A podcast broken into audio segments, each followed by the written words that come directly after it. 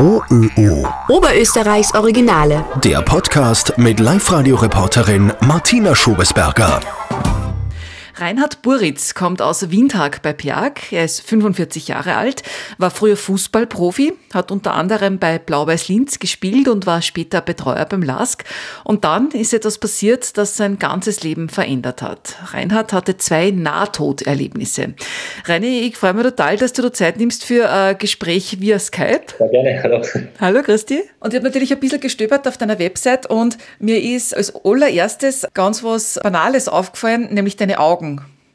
Dein rechtes Auge ist zu drei Vierteln blau und zu einem Viertel braun. Wie oft wirst du darauf angesprochen? Woher kommt das? Ja, ich werde sehr oft darauf angesprochen, allerdings sehr selten im Radio. das ist ja von Geburt auf schon. Meine Großmutter hat das auch gehabt. Und pass auf, interessanterweise, meine Frau hat das auch auf dem linken Auge. ja, warum das so ist, weiß ich nicht, aber es ist natürlich ein Highlight und wäre oft auch angesprochen. Ja. Das hätte ich nämlich eher gefragt, dass der Frau, die Julia, das ja quasi auf dem anderen Auge auch hat. Das ist ja spannend eigentlich. Ja, voll. Und vor allem, wenn man jetzt aus unserer Arbeit sieht, dass rechts ist männlich, ne, links ist weiblich, dann hat sie es auf der weiblichen, ich auf der männlichen Seite. Da ist dann allein schon vom Auge her die Rollenverteilung dann klar. Ne? Spannend, ja, voll interessant. Du, und ich bin aber auf die gestoßen ja nicht wegen deiner Augen, sondern weil ich gehört habe, dass du ganz eine spannende Lebensgeschichte hast. Du hast eine Nahtoderfahrung gehabt im Jahr 2016. Was genau. ist da passiert? Ich habe ein multiples Organversagen gehabt, scheinbar durch einen Parasitenbefall. Also ich war in Thailand, äh, bin ich halt eingeliefert worden, da mit der Rettung ins Krankenhaus und irgendwann war ich dann weg. Das sind dann die Lungen zusammengefallen und eigentlich war es so, dass die, dass die gesagt haben, ähm, ja, das war es mehr oder weniger. Aber wenn ihr die Nacht überlebt, dann gibt es nur eine Überlebenschance. Und habe dann in der Phase irgendwann einmal in die vier Tage oder so, wo ich da im Koma gelegen bin, war intubiert und so weiter, habe ich zwei eigentlich sehr interessante Erlebnisse gehabt, die man wahrscheinlich als Nahtoderlebnis bezeichnet. Ähm, das eine war, also ich habe nie irgendwelche Körper oder Menschen oder irgendwas gesehen gell, bei dem Ganzen. Aber es war so, als würde ich über so eine Straßen, wie bei so alte Videospiele, über so eine Straßen drüber schweben oder fliegen und da kommen lauter äh, Bilder, Wörter, die mein Leben betreffen. Da bei mir so ähm, sind da auf der Straßen und die ziehen halt so langsam dahin und ich oben drüber. Und was mir nicht gefällt, habe ich ausschirmen können aus der Straßen. Quasi, ne? so. Und, und das halt begleitet von ja, unbeschreiblichen unbeschreiblichen Leichtigkeit und Spieler, mit einem spielerischen Gefühl einfach so. Das, ne, so nicht jetzt ein Groll oder ah, scheiße will nicht, sondern einfach äh, mit Freude und spielerisch habe ich das schirmen können. Und das zweite war, ich bin ähm, vor so einem Ort, ja, ich habe vor einem großen Bild äh, gesessen, gestanden, ich habe mich ja nicht gesehen und ich habe ja sonst auch, aber wie eine, mit einer ganzen Schar von Kindern äh, auf dieses ganz farbenprächtige äh, Bild da hingeschaut hätte und dort auch wieder verändern habe können, die Formen, dass der so ein Quadrat, ein Kreis oder ein Dreieck oder ein Fünfeck und so. Und wir haben so viel, es war so ein, ein, ein Freudgefühl mit den Kindern gemeinsam und wir haben einfach, es war so leicht, so eine Leichtigkeit, so spielerisch und diese Farben, die waren so, ähm, so kräftig, so, so strahlend und es war einfach pure Freude. Und das, das waren zwar so Erlebnisse, die ich gehabt habe, die ich so nicht kenne aus dem Leben und die ich halt da mitgebracht habe, mehr oder weniger. Und ich muss sagen, dass ich seitdem einfach auch viele ähm, Ängste, die vorher, also so äh, Existenzängste, ich muss jetzt das und das machen, weil sonst habe ich zu wenig Geld und so Sachen. Das habe ich einfach alles verloren da. Das hab, oder dass ich Angst hätte jetzt irgendwie vor dem Tod oder so. Das, das hat sich alles für mich irgendwie so ausgeglichen. Das war und, und ja, so soll ich sagen, das war halt so. Man hört ja oft von diesem Licht oder Tunnel oder so, sowas hast du nicht gesehen? Nein, das habe ich nicht gesehen. Das habe ich nicht gesehen. Nur später dann irgendwann einmal habe ich was gelesen, das weiß ich aber nicht, in welchem Buch das war, der auch so ähnliche Sachen beschreibt mit den, mit den starken Farben und so. Aber nein, das mit dem Tunnel, das habe ich nicht gehabt, mit dem Licht. Und du hast da gestalten können, also du warst da richtig aktiv. Ja, ähm, wie gesagt, ich habe mich als Person jetzt in, in, einem Körper nie gesehen, ich habe keine Hände oder was gesehen, aber du hast, aber es war richtig alles, ich habe alles machen können, weißt? Und wenn du es nicht ummünzt im Leben, gell, sind wir ja unsere Schöpfer und wir können ja eh alles gestalten in einem bestimmten Rahmen. Aber den Rahmen legen ja in, in letzter Konsequenz wir fest, ob wir die Dinge so oder so sehen. Ne? Und, und das ist schon richtungsweisend, dass das mir obliegt, dass ich mit Freude das Leben gestalte. So. Ja. Und das versuche ich halt zu leben und, und das gelingt halt einmal mehr, einmal weniger, aber grundsätzlich schon äh, kontinuierlich. Und ja, das ist halt unser, unser, auch ein bisschen unser Familienmotto äh, oder unsere Familienphilosophie, wenn man das so bezeichnen kann. Es muss Freude machen und es muss leicht sein. Ja. Wie sehr hat dich das verändert, jetzt auch beruflich gesehen? Du hast das ja schon ein bisschen angesprochen, aber was hat das gemacht mit dir?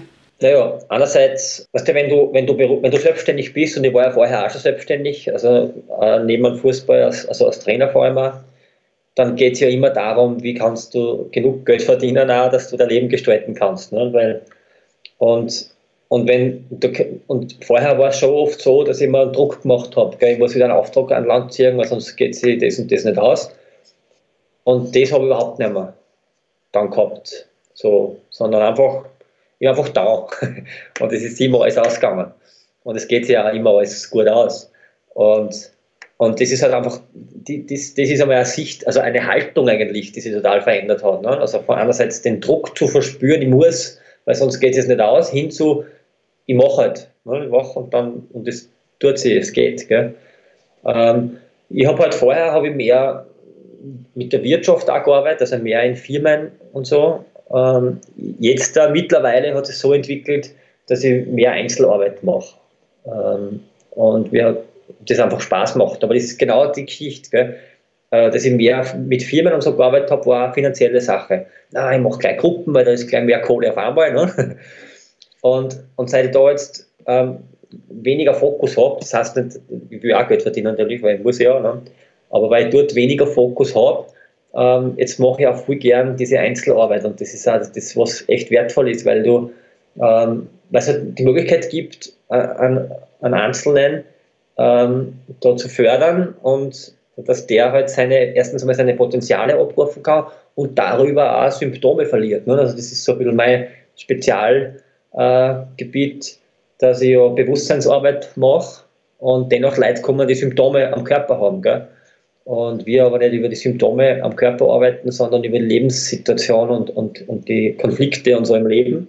Und dass sie dadurch auch die, die Symptome verändern oder verschwinden, dass die Leute halt in ihrem Leben was abbocken müssen und nicht, ich lege mich da jetzt her und dann macht der da irgendwas, sondern wir schauen gemeinsam, was gehört im Leben angegangen, damit sich das andere verändern kann. Das heißt nicht immer, dass die jetzt ganz ein anderes Leben führen müssen, sondern dass das, oft machen sie dasselbe, aber haben einfach eine andere Sicht auf das, was sie machen. Gell? Und das so, wenn du jetzt schaust, uns mit Kindern zum Beispiel, wir haben eine Tochter, die ist 17 Monate und Jetzt kannst du sagen, wow, jetzt muss ich schon wieder, oder ich kann sagen, ah, voll cool, ne? nimm mir die Zeit und, und spiel mit dir. Und das sind, ist, du machst im Prinzip das Gleiche, aber halt mit einem anderen Zugang. Und das eine macht er Freude und das andere nervt die wahrscheinlich. Ne? So. Mhm.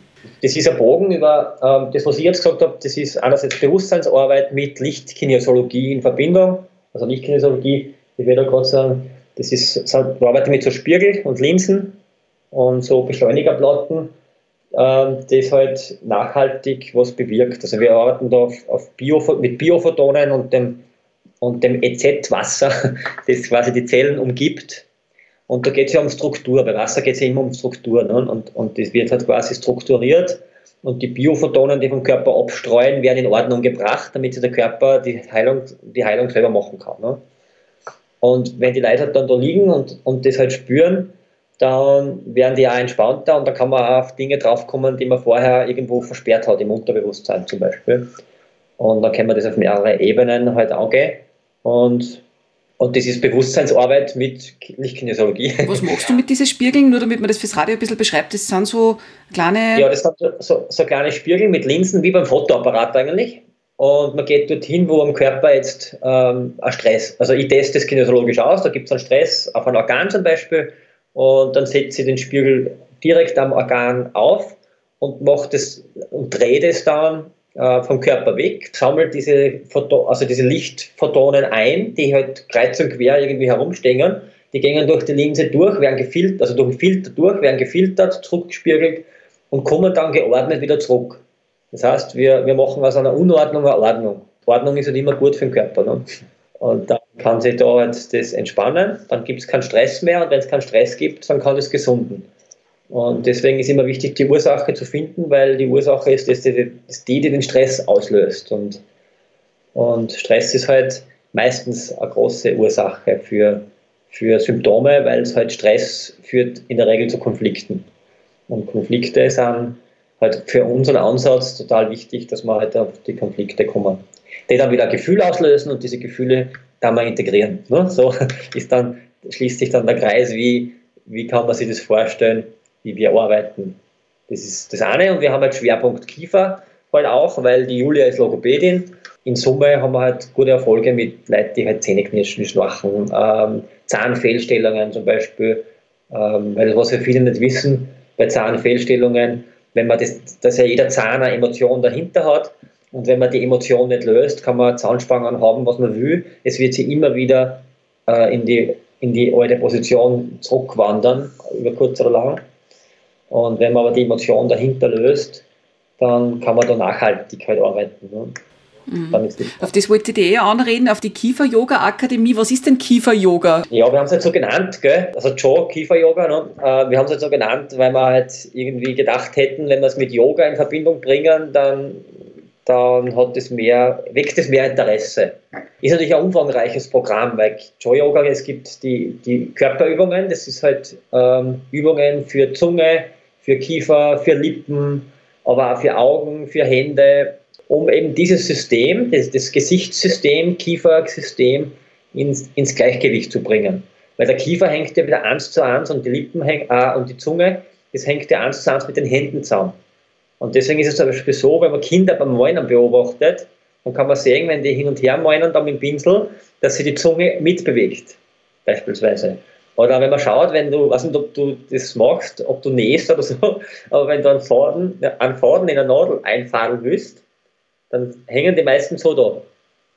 Gell? Weil, das, weil das einfach äh, in der Entstehung gemeinsam sich entwickelt und darum hängt es so zusammen. Damit man Bild dazu hat, dass sie stecken quasi, sie strecken die Zunge zwischen die Lippen. Ja, genau, genau. Und, das sind doch, und da kann man halt die Zusammenhänge äh, sehen, wie, wie das halt ist. Ne? Und es kann zum Beispiel jemand, der viel am, am PC sitzt oder am Laptop sitzt und viel schreibt, hat dann oft einen verspannten Kiefer und Nacken dazu, weil das hängt auch noch zusammen. Ähm, wenn die dann zum Beispiel einfach die Hände regelmäßig ausschütteln würden, so richtig ausschütteln mit Überstrecken der Finger, ähm, dann könnten die ähm, regelmäßig auch einer, äh, für eine Kieferentspannung was machen, ähm, weil diese Entspannung, also diese Verspannung dann oft über die Hände passiert.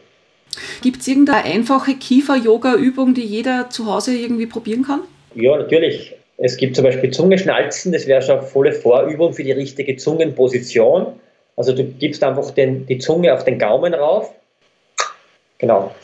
Und dann kannst du zum Beispiel kurz bevor du es loslässt, einfach einmal fünf Sekunden halten beispielsweise. Also du saugst die Zunge rauf am Gaumen, aufpassen, dass der Unterkiefer nicht, nicht nach vorne wandert. Und dann hältst du es fünf Sekunden und dann schneuzt du erst. Ja. Und dieses Halten ist quasi ein Zungenmuskeltraining. Also grundsätzlich, es gibt keine zu große Zunge. Die Zunge ist untrainiert einfach. Das ist wie beim Bauch. Es gibt keinen keinen zu großen Bauch, es gibt einen untrainierten Bauch. Und wenn man da halt, und bei der Zunge ist es auch so, und du kannst das zum Beispiel dingfest machen, wenn du die Zunge rausstreckst und in den Spiegel schaust und du hast auf der Seite so, so Einkerbungen in der Zunge, dann sind, liegt die Zunge zu stark auf den Zähnen auf, beispielsweise. Und das heißt, sie liegt wahrscheinlich nicht in der richtigen Position und ist auch untrainiert. Und wenn du sowas hast, dann kommst du zu uns und machst, machst Joe-Yoga. Moves, ne? das sind dann die Körperübungen. Und und, und Joy Yoga ist ein ganzes Programm. Wir haben da auch Lehrgänge, es läuft eh gerade einer, ähm, jetzt online. Und, und da gibt es ja dann noch den Mind-Teil, damit da äh, eben auch äh, Balance geschaffen wird in dem Bereich. Ja. Äh, Feuerläufe organisiert ihr oder organisierst du auch? Wie funktioniert das? Ja, Feuerläufe mache ich seit zehn Jahren ungefähr. Naja, das ist so, das ist im Prinzip ist es ein Seminar für äh, mentales Training oder halt auch sich bewusst zu machen, was will ich in meinem Leben. Das ist, geht immer einher mit einer gewissen Zielsetzung und mit konkrete, konkrete Schritte, äh, wie ich zu dem Ziel oder wie ich dem Ziel näher komme.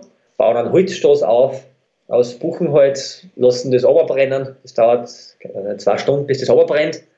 Und dann geht man halt über diese glühenden Kohlen, die irgendwo zwischen 600 und 900 Grad haben. Dann bohrt was drüber und das halt in einem ähm, Zustand, den du daheim dir auch herbeiführen kannst. Gell? Also es ist nicht jetzt irgendwie, du schaffst es und alle schreien oder so irgendwas, sondern wirklich in, einem, in, einem, in einer ruhenden Kraft entscheidest du, dass du da drüber gehst. Ich habe das, hab das selber als Teilnehmer erlebt, dass ich äh, an Bayern Feuerlauf mitgemacht habe und dann plötzlich angefangen habe, Dinge umzusetzen. Und vorher habe ich immer viele Ideen gehabt und habe es nicht umgesetzt und nachdem auf einmal habe ich angefangen, dass ich das tue und das ist mir dann auch aufgefallen, und was ist da, jetzt habe ich das gemacht und das gemacht, untypisch für mich. Ne? Und das ist schon so ein Synonym für, uns, für Umsetzung. Also das erfahre ich von vielen ähm, Teilnehmern, dass die einfach anfangen zu tun. Und wenn man dann sich überlegt, was dann passiert, gell, weil wenn du anfängst zu tun, dann legst du ja voll viel Energie da rein, was du machst. Und wenn das passiert, dann sind wir auch wieder bei Biophotonen, du streust aus und dann geht was in Resonanz. Das heißt, du kriegst dann auf einmal Gelegenheiten, ähm, wo, wo Leute sagen, so zu Zufall, jetzt habe ich gerade ah, ein Haus gesucht und auf einmal ist genau das, was ich wollte, ist da. Gell? Aber hätte ich, nicht hätte ich nicht angefangen, mich damit zu befassen, hätte ich wahrscheinlich die Information, dass das gibt, gar nicht gekriegt, weil ich es ja nicht braucht. Ne? Es hätte keiner gewusst, dass es braucht, so muss man eigentlich sagen. Und das heißt, es wird so viel angestoßen, ähm, wenn die Leute anfangen zu tun in ihrem Leben, dass es einfach Gelegenheiten gibt, dass sie weiterkommen. Und das macht man eigentlich mit Feuerlauf. Wie war das erste Mal für dich, da über diese heißen Kohlen zu laufen?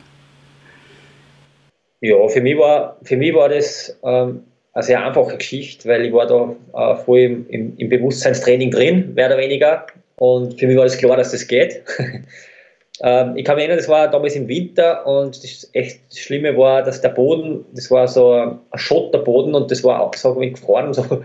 Und dann barfuß auf den eiskalten, gefrorenen Boden zu gehen, das war eigentlich das, was herausfordernd war. Und das andere war für mich klar, dass das, dass das passt und dass das geht. Also da, für mich war das, war das easy. Und ich habe auf deiner Website gesehen, es haben wir schon Promis mitgemacht bei deinen Feuerläufen, unter anderem der Toni Polster, Fußballerkollege. Ach so, der Toni, ja. also das ist eine Freundschaft, für die ich sehr dankbar bin. Ähm, der Toni und ich haben ja beim LASK zusammengearbeitet. Er war mein Chef. Da möchte ich mal eins aus dem, aus dem Weg räumen, gell? weil es ist ihm da immer, ihm ist ja immer zugeschrieben worden, dass er ein fauler Trainer und so weiter ist und, und das, das möchte ich komplett äh, vom Tisch nehmen wir waren so ein tolles Team und er ist einfach eine irrsinnig gute Führungskraft, gell, weil er einfach seine Leute, mit der er arbeit, auch arbeiten lässt und die fördert und fordert. Und, und jeder macht halt seinen Bereich, wo er gut ist. Und das hat er verstanden, wie das, wie das funktioniert und wie es geht. Und deswegen waren wir auch sehr erfolgreich in der Zeit. Ähm, ja, einfach, er ist einfach ein, ein, ein Mensch halt, gell, ein, echt ein, ein, ein, toller Typ. Und es war dann, wie ich das gehabt habe, 2016, ähm, wo ja äh, mit dem Zusammenbruch wieder auf der Straße bin auf, ich bin auf der Straße gestanden, mehr oder weniger, weil ich habe ich habe damals dann von meiner, also vorher schon von meiner damaligen Frau getrennt gehabt und so und, und er war einer der ersten, der angerufen hat und gesagt hat, hey, wenn du was brauchst und so weiter und ich habe meine Situation gesagt und er hat gesagt, wenn du was von mir kannst du immer wohnen. Ne? Also und, und das ähm, und das ist natürlich schon, das war, also ich habe es dann nicht angenommen, aber das war ehrlich von ihm. Das war nicht so eine Floskel, bei mir kannst du immer wohnen, sondern er hat mir das wirklich konkret angeboten, äh, bei, ihm, bei ihm unterzukommen, bis ich mich wieder erfangt habe und so weiter. Und er hat immer geschaut. Also, dass es mir gut geht und dass seine Leute in seinem Umfeld gut geht. Und das möchte ich gerne einmal klarstellen und für ihn da eine Lanze brechen, weil, weil mir das schon gestört, dass, dass er da oft schlecht weggekommen ist. Und, und das ist einfach total ungerechtfertigt gewesen. Und er ist dann mit seiner Mannschaft, mit, die, mit der Wiener Viktoria, wo er immer noch Trainer ist, ähm, war er mein, mein, zweiter, mein zweites Seminar, Feuerlaufseminar, das ich geleitet habe. Und da ist der Toni natürlich auch drüber gegangen, ja klar. Wie ist es die Fußballer gegangen? Ja, auch glaube ich so, dass einfach ein paar haben Brandblasen gehabt, aber grundsätzlich sind sie dann Meister geworden in dem Jahr. Aber wirklich. OÖO. Oberösterreichs Originale.